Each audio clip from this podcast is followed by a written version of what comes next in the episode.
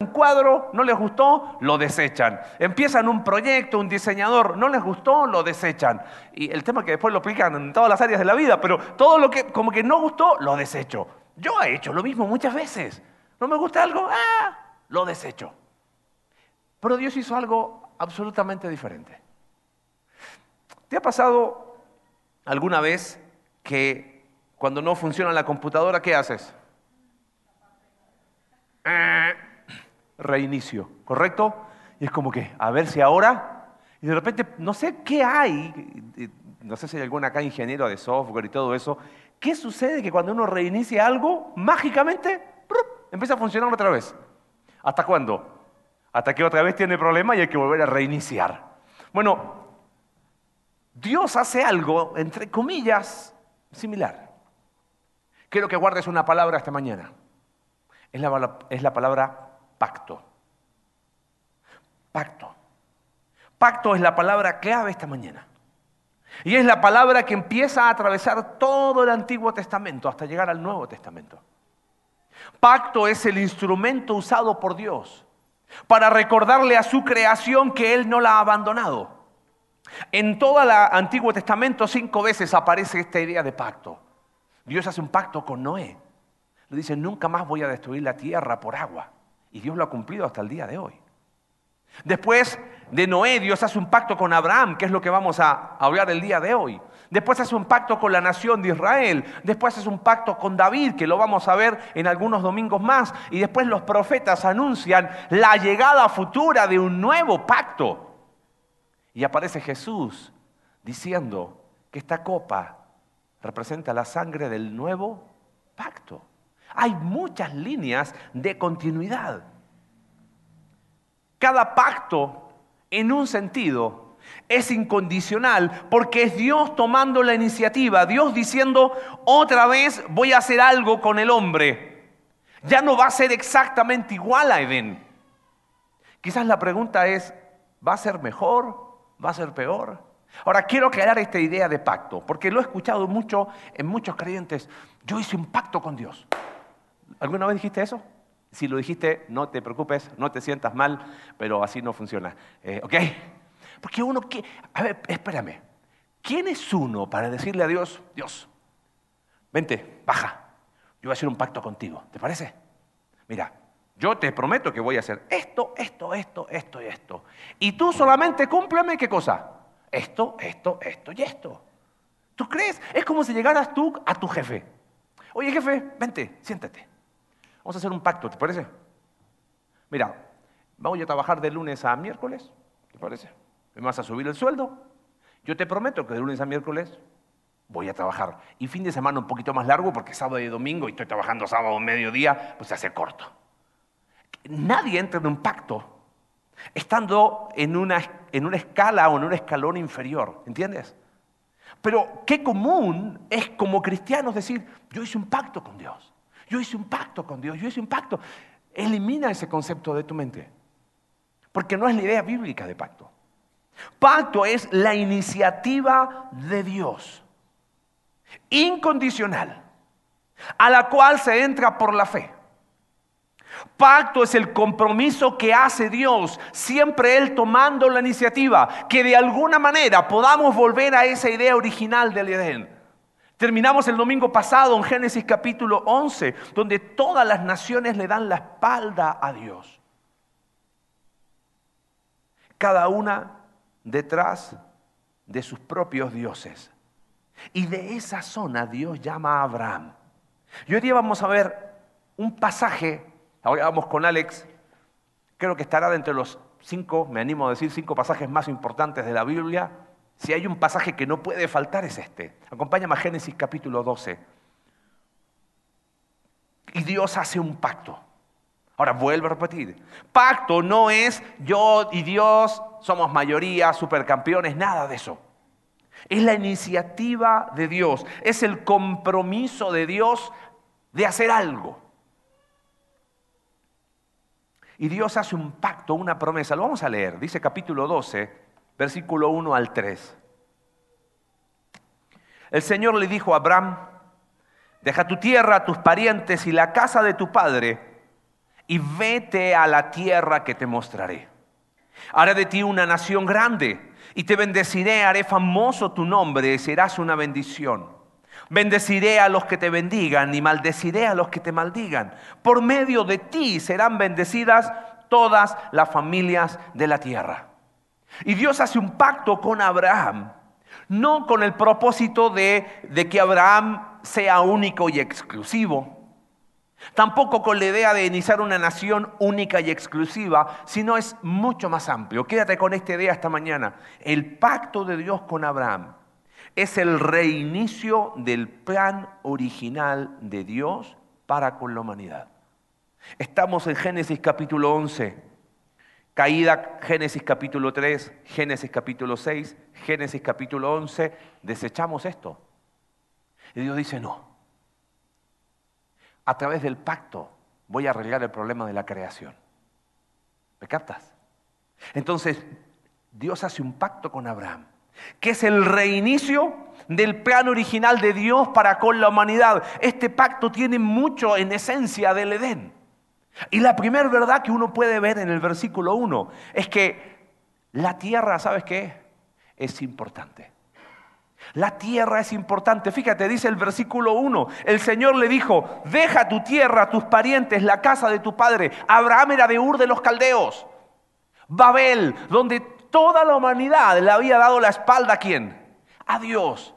Todos se habían ido tras dioses, estos Elohim que hablaba Alex, estos dioses pequeños, estos, estos que ni siquiera son copias baratas del único Dios verdadero. Pero ahí va cada nación, cada pueblo en esa tierra diciendo vamos a vivir bajo nuestros principios.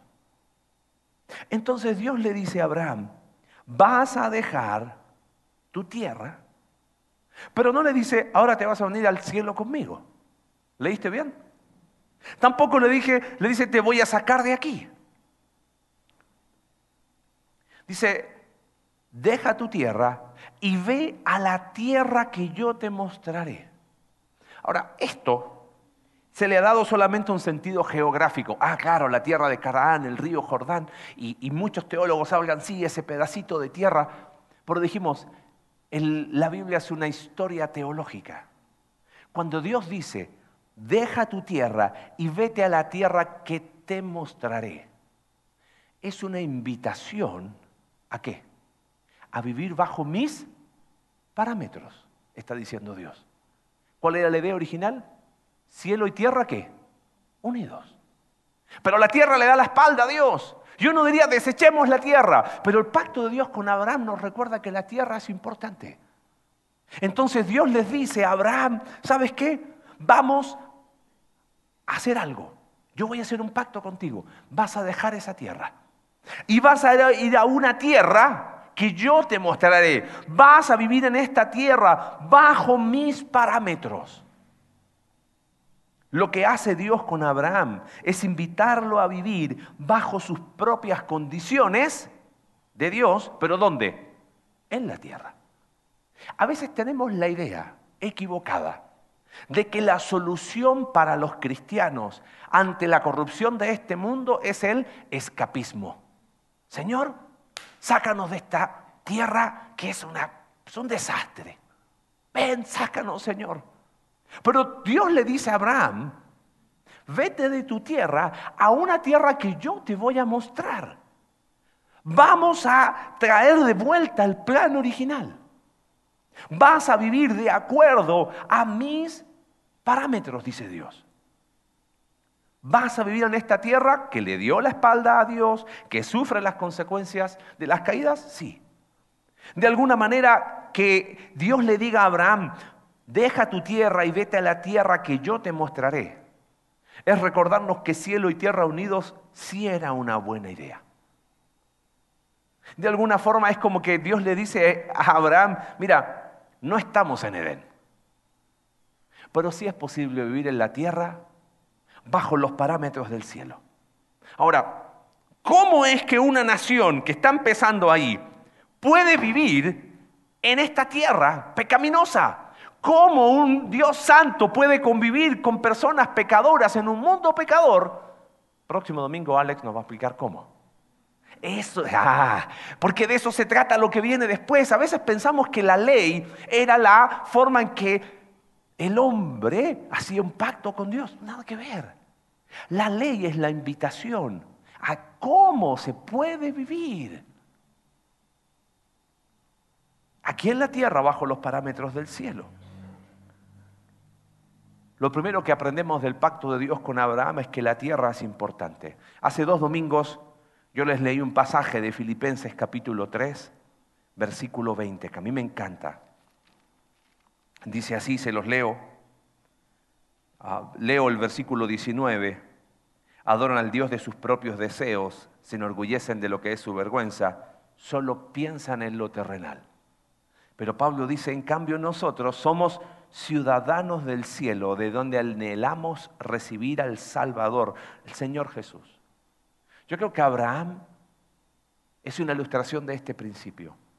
En el libro de Hebreos, si tienes tu Biblia ahí, búscalo, en el capítulo 11, se habla de Abraham y de la tierra. Mira lo que dice el libro de Hebreos sobre Abraham.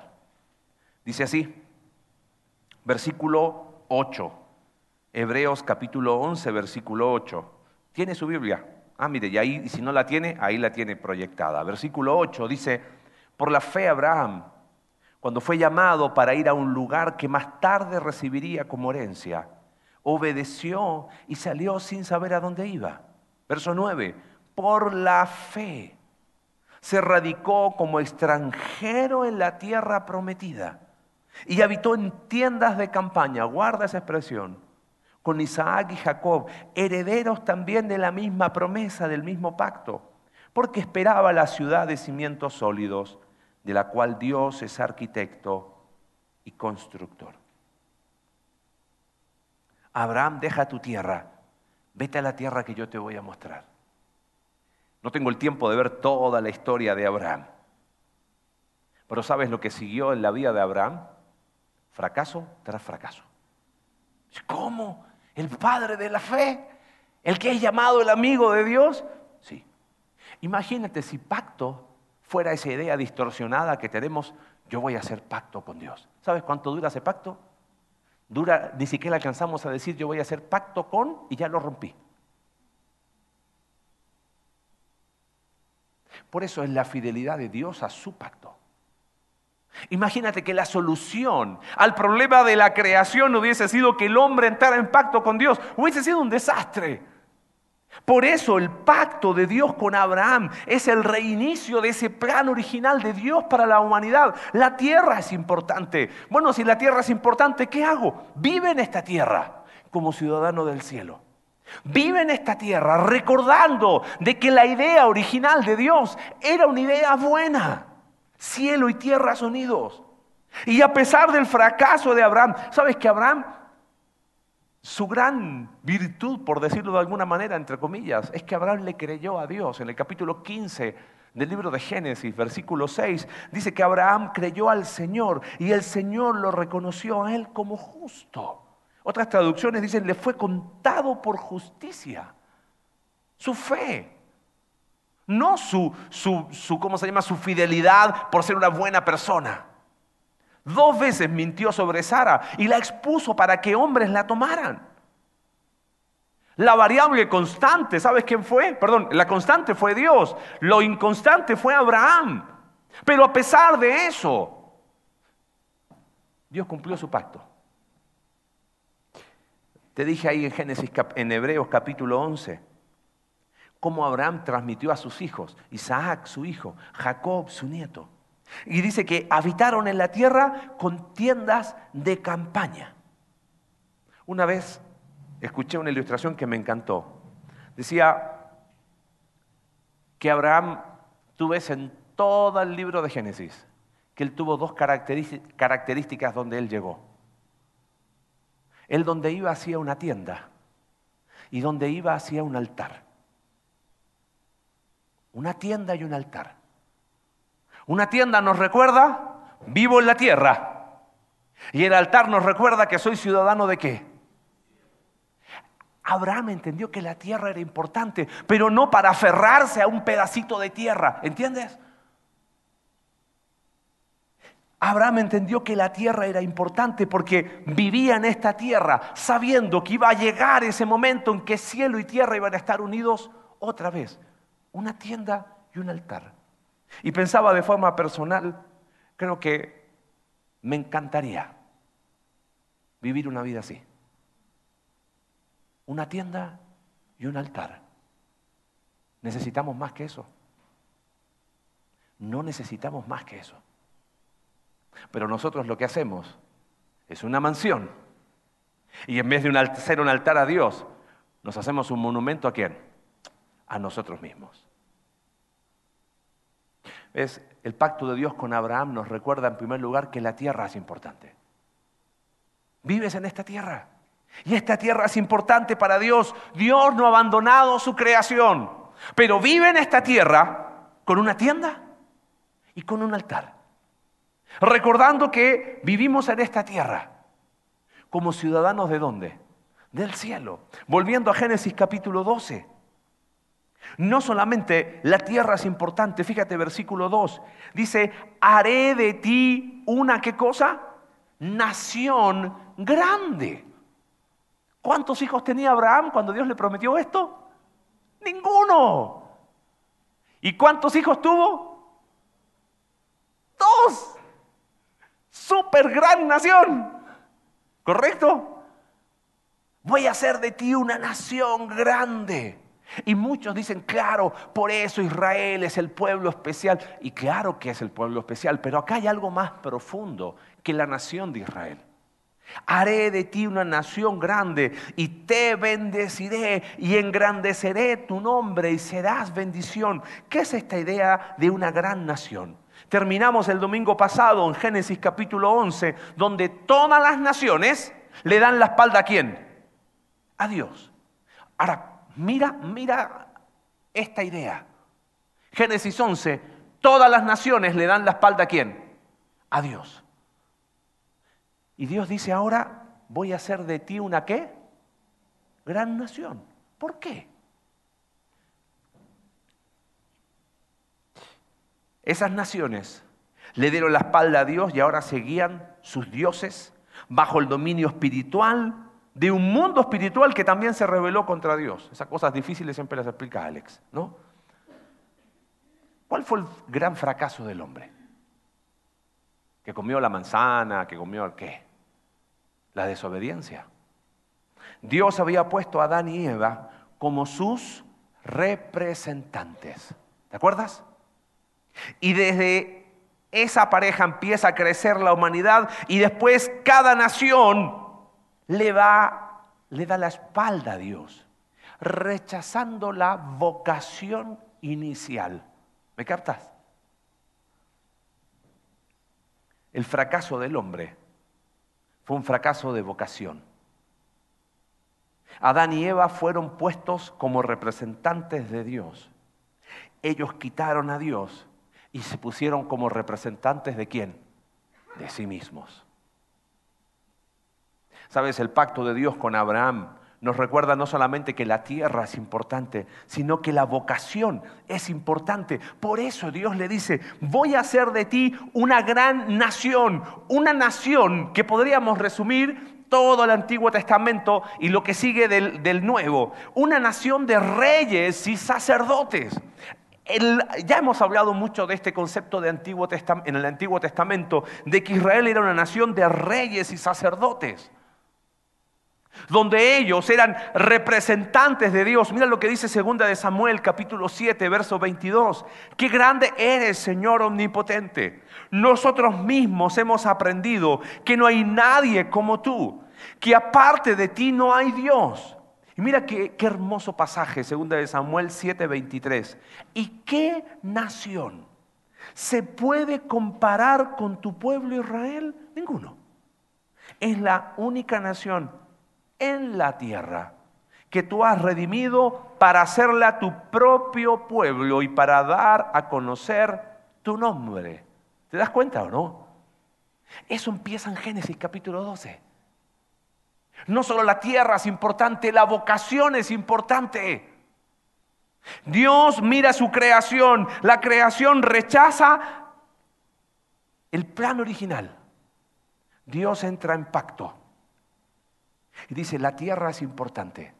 Abraham, deja tu tierra, vas a vivir en la tierra que yo te mostraré. Y sí, hay un espacio geográfico.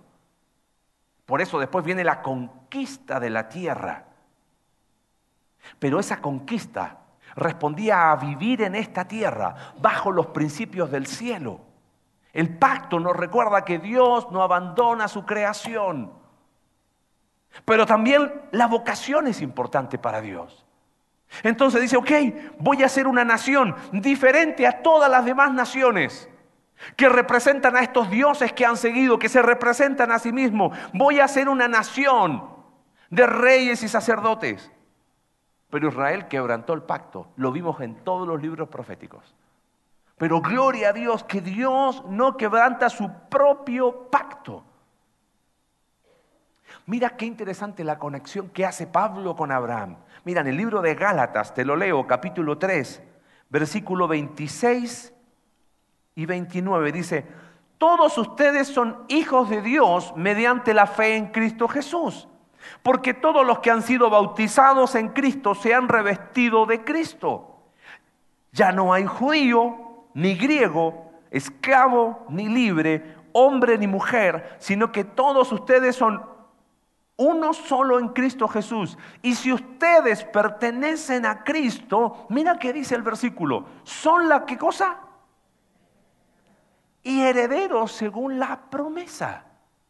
O sea, Génesis 12 también tiene que ver conmigo. Sí.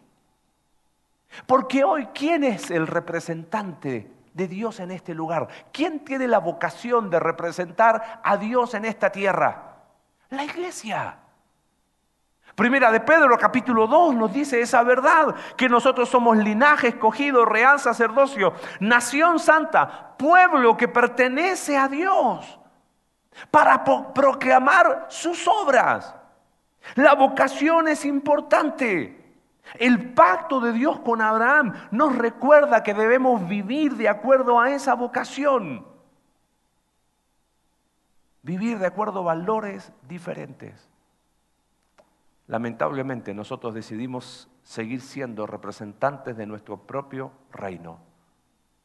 ¿Sabes qué es lo más triste? Abraham y su descendencia, Isaac, Jacob, Israel, su descendencia espiritual, por lo que leímos recién en el libro de Gálatas, nosotros no hemos vivido a la altura de esa vocación. Si somos honestos, Alex siempre dice, ¿cómo sería nuestra vida si lo que creyéramos realmente fuera verdad? ¿Representantes de quién? Si trabajas para alguna empresa, tú representas a quién? A esa empresa. Y me pongo la camiseta de esa empresa porque esa empresa ¿qué hace? Me paga. Obvio. Y para ti es la mejor empresa ¿por qué?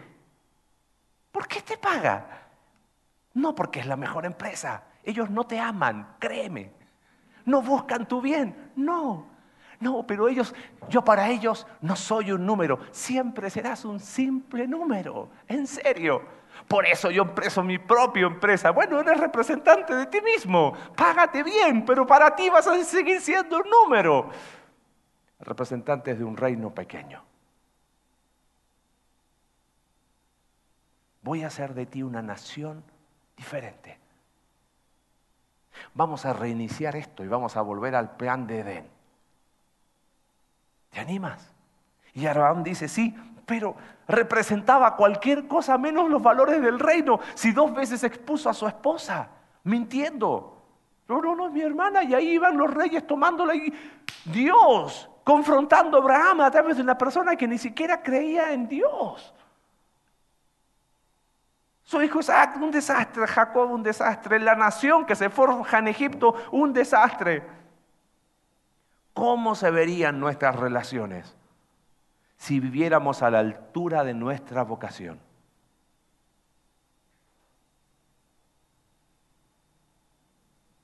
¿Cómo se verían nuestras emociones si fueran impulsadas por nuestra vocación? Vivimos ensimismados como si el fin último de nuestras vidas fuésemos nosotros mismos. Por eso nos contentamos con tan poco o nos enojamos con tan poco. Querido, Alex nos dijo el domingo pasado que Jesús, que es el cumplimiento final del pacto de Dios con Abraham, como vamos a ver ahora, nos da a nosotros una responsabilidad. Toda potestad me es dada en los cielos y la tierra. Por tanto, ¿qué cosa? Vayan y hagan qué. ¿Y qué es eso? Vocación. Ser sus representantes. No es un cursito de lecciones. Es vivo de acuerdo a parámetros diferentes. Vivo en esta tierra y me importa la tierra porque a Dios le importa. Y asumo mi vocación de ser su representante, una nación de reyes y sacerdotes, porque eso es lo que a Dios le importa. Mira, en el libro de Apocalipsis, solamente te lo leo, capítulo 1, versículo 6, al que ha hecho de nosotros un reino, sacerdotes al servicio de Dios su Padre. Y en el capítulo 5 de Apocalipsis, cuando Juan tiene una visión increíble, dice, de ellos hiciste un reino los hiciste sacerdotes al servicio de nuestro Dios. Otras traducciones dice, hiciste reyes y sacerdotes. A Dios le importa la vocación. Y el pacto de Dios con Abraham nos recuerda que Dios no ha desechado su tierra, pero tampoco ha desechado su vocación. El plan original a través del pacto de Dios con Abraham sigue estando vigente para nosotros descendencia de Abraham por medio de la fe. ¿A quién estás representando? ¿A quién representas? ¿A tus propios deseos? ¿A tus propios anhelos? ¿A quién representas? ¿A tus propios sueños? Todo se trata de nosotros. ¿Qué diferente sería? Si al igual que Abraham, entendiéramos que la tierra importa, pero importa porque vivimos en la tierra con los parámetros del cielo. Una tienda y un altar. No necesitamos nada más. Qué diferente sería si a la luz del pacto de Dios con Abraham entendemos que hoy somos sus representantes y al regreso del rey, ¿qué represento? ¿Qué ¿Qué principios son los que fluyen de mi vida? ¿Qué se ve? En último lugar, volviendo a Génesis capítulo 12, fíjate el versículo 3, es increíble. Bendeciré a los que te bendigan y maldeciré a los que te maldigan. ¡Wow! Por medio de ti serán bendecidas, ¿cuántas? Todas las familias de la tierra. Dios no desechó la tierra. La tierra es importante. Dios no eliminó la vocación dada a sus representantes. La vocación es importante. Pero hay un problema. Esta humanidad se metió en líos.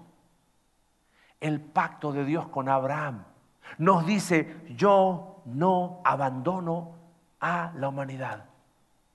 Yo voy a hacer un pacto. Y a través de Abraham, Él promete algo. Por medio de ti serán bendecidas todas las familias de la tierra. Pero ¿cómo lo va a hacer si Abraham ni siquiera tenía un hijo? Este pasaje marca un punto de inflexión en el Antiguo Testamento. No dice cómo, no dice cuándo, pero acá hay una promesa de salvación. Acá hay, se empieza a vislumbrar que una nueva humanidad es posible. Y eso es lo que nos enseña el libro de Efesios. Que Dios está en Cristo creando una nueva humanidad. Yo no sé si te das cuenta lo profundo que es esto. ¿Cómo lo va a hacer Dios? Abraham no tiene idea, pero le cree a Dios. Pero hay un problema, no, tengo el tiempo y no vamos a ver cronología porque si empezamos Génesis 12, la idea no es ir capítulo por capítulo, pero quiero que sepa que capítulo 15 Dios le dice a Abraham, hey, yo soy tu escudo, muy grande será tu recompensa. Y, Abraham dice, lo único que tengo es un esclavo, un siervo, Eliezer. Eh, eh, eh, no te preocupes, ese no va a ser tu heredero. Tu heredero, le dice en el capítulo 15, va a ser tu propio hijo. Y en el versículo 6 de Génesis 15 dice que Abraham le creyó a Dios, que un hijo de él iba a ser su heredero. Pero adivina qué sucedió. Pasaba el tiempo y el hijo qué? Entonces, ¿qué hace Abraham? Abraham le echa ganas. ¿Me captas ahora? Abraham leyó el libro de Steve Smith, pero lo leyó al revés. Entonces cuando Sara dice, oye, aquí hay una promesa, aquí no hay hijo, vamos a ayudarle a Dios. Aquí está Agar. Tiene un hijo con Agar.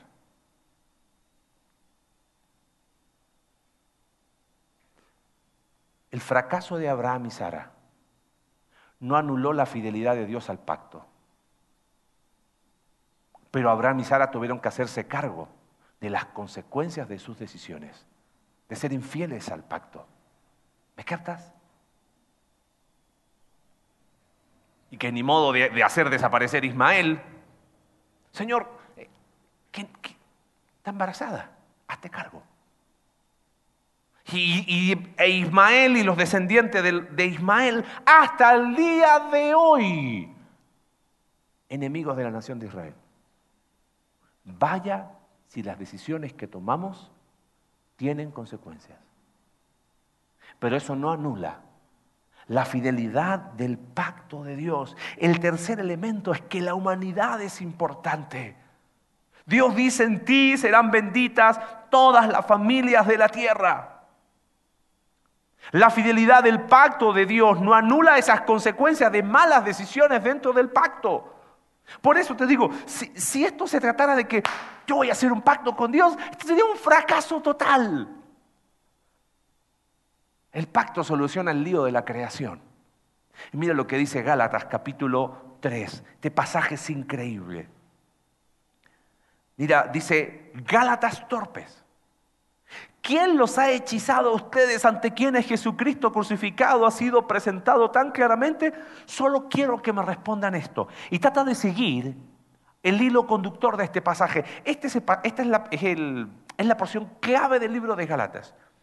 ¿Ustedes recibieron el Espíritu por las obras que demanda la ley o por la fe con que aceptaron el mensaje? ¿Qué responderíamos?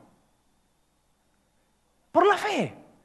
Porque la, la vida en Cristo inicia por la fe y después se mantiene por echarle ganas. Ese fue el error de Abraham.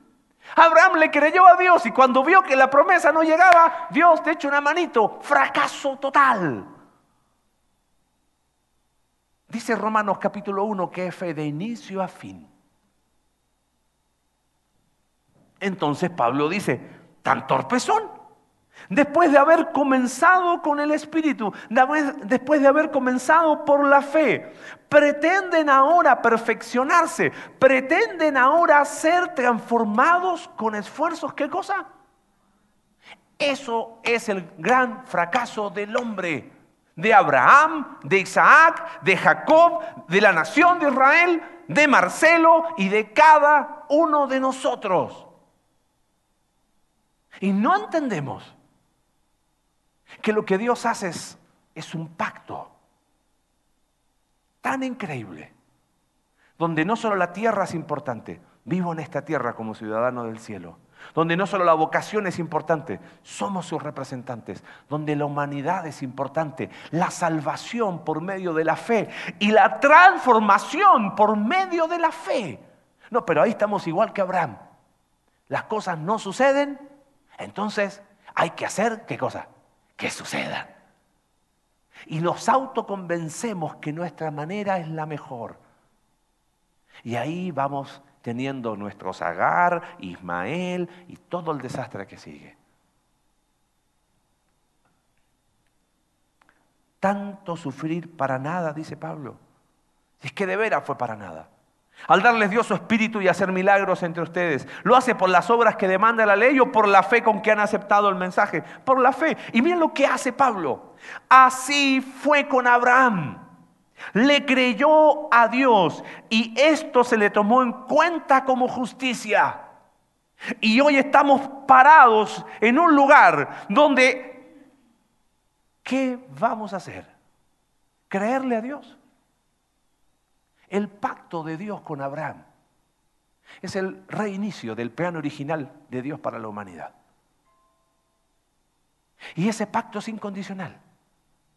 Pero eso no quita mi responsabilidad. Ese pacto incondicional no me libera aún de mis malas decisiones, porque así le pasó a Abraham. Metió la pata con Agar, bueno, hagamos como que nada pasó. No, Señor, no fue así. Es tu problema y mi problema si no estamos a la altura de la fidelidad de Dios a su pacto. Por lo tanto, sepan que los descendientes de Abraham son aquellos que viven por la fe. En efecto, la escritura, habiendo previsto que Dios justificaría por la fe a las naciones, anunció de antemano el Evangelio a Abraham por medio de ti serán bendecidas. ¿Quiénes? Eso es lo que leímos recién. Así que los que viven por la fe son bendecidos junto con Abraham, el hombre de fe. No quiero ir más lejos de lo que el texto nos dice, pero ¿sabes qué? Génesis capítulo 12 también se trata de ti, de ti, de mí y de todos los que hemos creído en Jesús como nuestro Salvador. Porque la fe es la entrada al pacto, pero la fe también es la permanencia en el pacto. Los que viven por la fe, no por los esfuerzos humanos, son los verdaderos descendientes de Abraham. El final es lo mejor de esta historia. Piensa esto. Nuestra esperanza no es la evacuación, que Dios nos saque de aquí algún día. Nuestra esperanza no es la explicación. Que Dios nos lo explique todo algún día. Nuestra esperanza no es la compensación. Que Dios nos, compensará al final. Aunque sí es verdad que habrá justicia y recompensa. La esperanza cristiana es mucho mejor que eso. Es la esperanza de la nueva creación y la resurrección es la esperanza de un nuevo inicio. El pacto de Dios lo hizo posible. ¿Estás desanimado hoy? Toma aliento en la fidelidad de Dios a su pacto. Porque si esto dependiera de ti y de mí, sería un fracaso. Y quizás estás tan desanimado porque sigues intentándolo en tus fuerzas Toma aliento pensando en la fidelidad de Dios a su pacto. Porque lo que Dios prometió a Abraham, lo cumplió en Cristo. Mateo capítulo 1. Esta es la genealogía de Jesucristo, hijo de David, hijo de Abraham. Y Gálatas capítulo 3, de manera que los que creen, los que viven por la fe, son bendecidos con Abraham. Él no desecha su creación, Él no rompe su pacto, él no abandona a su pueblo. Y a través de Jesús Dios abre un camino para que cualquier persona pueda entrar en ese pacto por medio de la fe. Y a pesar de las fallas de este lado, gloria a Él que Él está comprometido con su pacto. Querido, tu obrar no determina la manera en que Dios es. Dios es fiel al pacto. Pero la respuesta en fe a ese pacto sí hace la diferencia en tu vida y en mi vida. Así como Dios estuvo comprometido con Abraham y su descendencia, lo está con nosotros. Porque como leímos recién en el libro de Gálatas, la escritura, previendo que Dios justificaría por la fe, anunció de antemano el Evangelio a Abraham. El pacto de Dios con Abraham. Es el reinicio del plan original de Dios para con la humanidad. Y empieza a trazarse en el Antiguo Testamento una historia increíble. La historia de Dios. Y a esa historia se entra de una sola manera. Y se permanece en ella de una sola manera. Por medio de la. Y ese pacto de Dios con Abraham tiene impacto para nosotros hoy. Porque como te dije al inicio, al igual que Abraham, nos recuerda que la tierra es importante. Vive en esta tierra. Deja de pensar que la solución para tu vida es el escapismo. Vive en esta tierra con una tienda y con un altar. Este pacto nos recuerda que la vocación es importante. Y que así como Dios inició desde Abraham una nación de reyes y sacerdotes, hoy lo somos nosotros. ¿Representantes de qué reino? La humanidad es importante. Y el mensaje de salvación que hemos creído es el que queremos anunciar en este lugar y a través de nuestras vidas. Gracias, Padre, porque no encontraste una manera más increíble de iniciar el arreglo de este desastre que hicimos como humanidad a través de las caídas. Qué manera más increíble que hacerlo a través de un pacto. Señor, ¿a quién se le ocurriría hacer pactos con el hombre?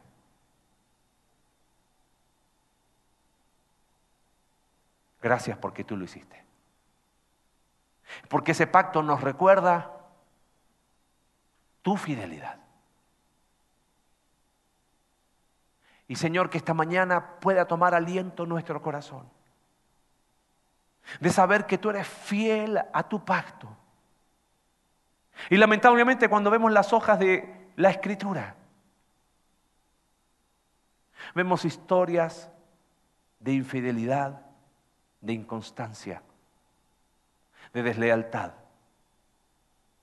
no muy distintas a la nuestra. Gracias Señor, porque la verdadera esperanza que tenemos como hijos tuyos Se trata de esos cielos nuevos y tierra nueva. El pacto con Abraham es el inicio del cumplimiento de que eso va a ser verdad. Y mientras anhelamos la llegada de ese día, queremos recordar constantemente que la tierra es importante. Por eso, Señor, queremos vivir en este lugar, trayendo el cielo a la tierra. Y que la vocación es importante y que esa nación que recibe una promesa en Génesis capítulo 12, impacta nuestras vidas hoy también. Y gracias Señor por la promesa de salvación. Porque hoy podemos llamarnos hijos de Abraham por medio de la fe. Gracias Señor porque a pesar de nuestra infidelidad, tú permaneces fiel a tu pacto. Padre, que podamos vivir a, esa, a la altura de lo que eso implica. Que mirar el pasaje de Génesis capítulo 12 y todo lo, el impacto posterior genere en nosotros levantar la mirada y seguir confiando en ti. Gracias Señor. Gracias por tu palabra. Gracias por tu promesa. Gracias por tu pacto. Oramos en el nombre de Jesús.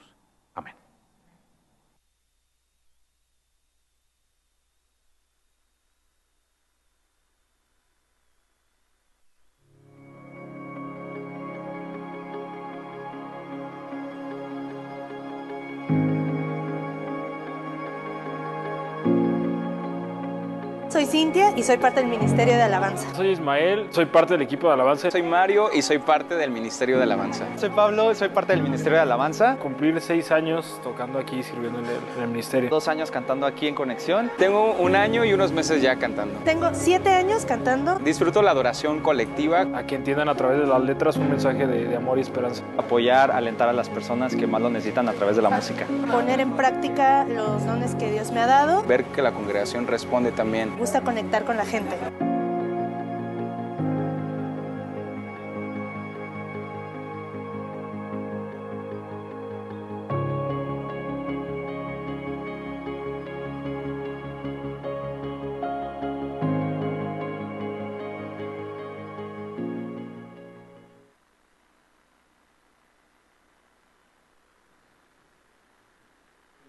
Buenos días. Si me escuchan bien, fuerte y claro.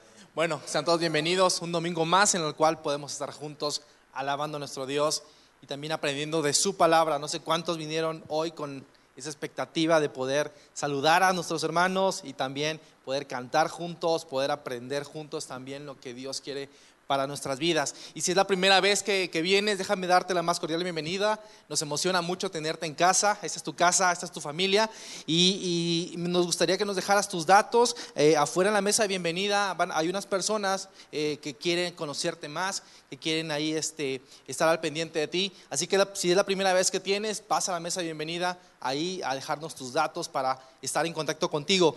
Eh, también puedes, eh, si no quieres ir a la mesa de bienvenida, también puedes entrar a la página icv.mx diagonal nuevo y también ahí puedes dejarnos tus datos en un formulario que tenemos ahí. Es, es muy, eh, es muy bueno eh, tenerte con nosotros y siéntate en casa. Eh, tenemos algunos anuncios también, ahí este, son varios, así que saquen ahí sus notas, sus celulares para irlos anotando. Eh, fundamentos está, se está dando, eh, de, empezó desde la semana pasada y va a estar por cuatro semanas más. Hoy fue la segunda semana. Eh, si quieres más información, igual acércate a la mesa de bienvenidas. ¿Qué es Fundamentos? Pues bueno, es el espacio en el cual habrán, eh, hablamos acerca de quiénes somos como iglesia, qué es lo que creemos. Así que si también llevas algunas semanas de estar viniendo con nosotros, eh, acércate a la mesa de bienvenida. Ahí te podemos brindar más información, pero ese espacio es para ti, para que puedas conocer más qué es conexión eh, vertical, quiénes somos, ¿no?